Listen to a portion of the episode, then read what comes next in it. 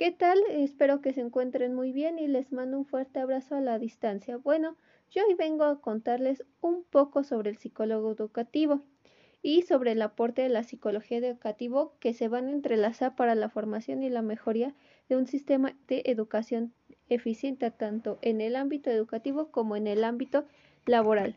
Pero primero empecemos, ¿por qué, es la psicología educativa? Bueno, la psicología educativa es la disciplina que se va a encargar de los procesos de la enseñanza y el aprendizaje. Estos métodos van a ampliar sobre las teorías en general y también se van a fundamentar en sus propios ámbitos del área educativa. La psicología también es considerada como una ciencia, ya que va a utilizar métodos propios y métodos de otras ciencias. También va a ser una ciencia para toda sociedad, ya que se va a encargar del el estudio de los procesos de cognición que se van a llevar tanto en el área de educación como en el área laboral, en el área familiar, etc.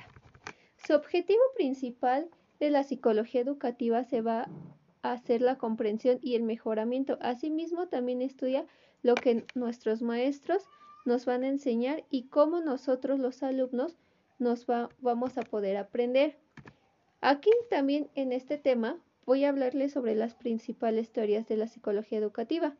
Ya hay varias, pero estas son las que a mí se me hicieron muy importantes, que son las conductistas, que son las conductuales, las psicoanalíticas y las humanistas, cognoscitivas y psicogenéticas. Pero también les voy a hablar sobre algo que me llamó mucho la atención, que son las perspectivas en torno al rol del psicólogo educacional, que son muy diversas, pero solamente hablaremos que a mí en lo personal se me hicieron muy importantes, que es la perspectiva paradigmática, eh, perspectiva histórica y perspectiva política, entre otras.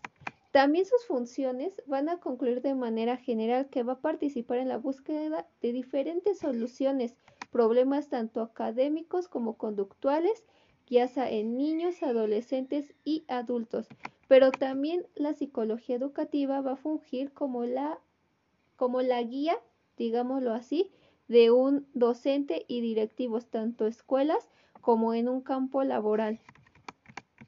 También ustedes dirán, ¿en qué campo se pueden este, desarrollar estos psicólogos educativos? Tal vez pensarán que nada más es en el área de educación. No, pues no.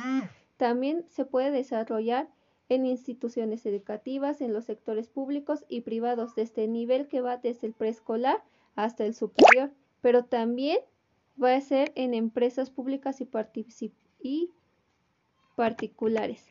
Pero conclusión, yo puedo llegar a observar cómo el psicólogo educacional se va a desenvolver en diferentes áreas, no solamente en su área que son instituciones, sino también, como les comenté, en el campo laboral para así poder llegar a sus metas y objetivos. Bueno, eso es todo por hoy y síganme más para saber más temas. Bye.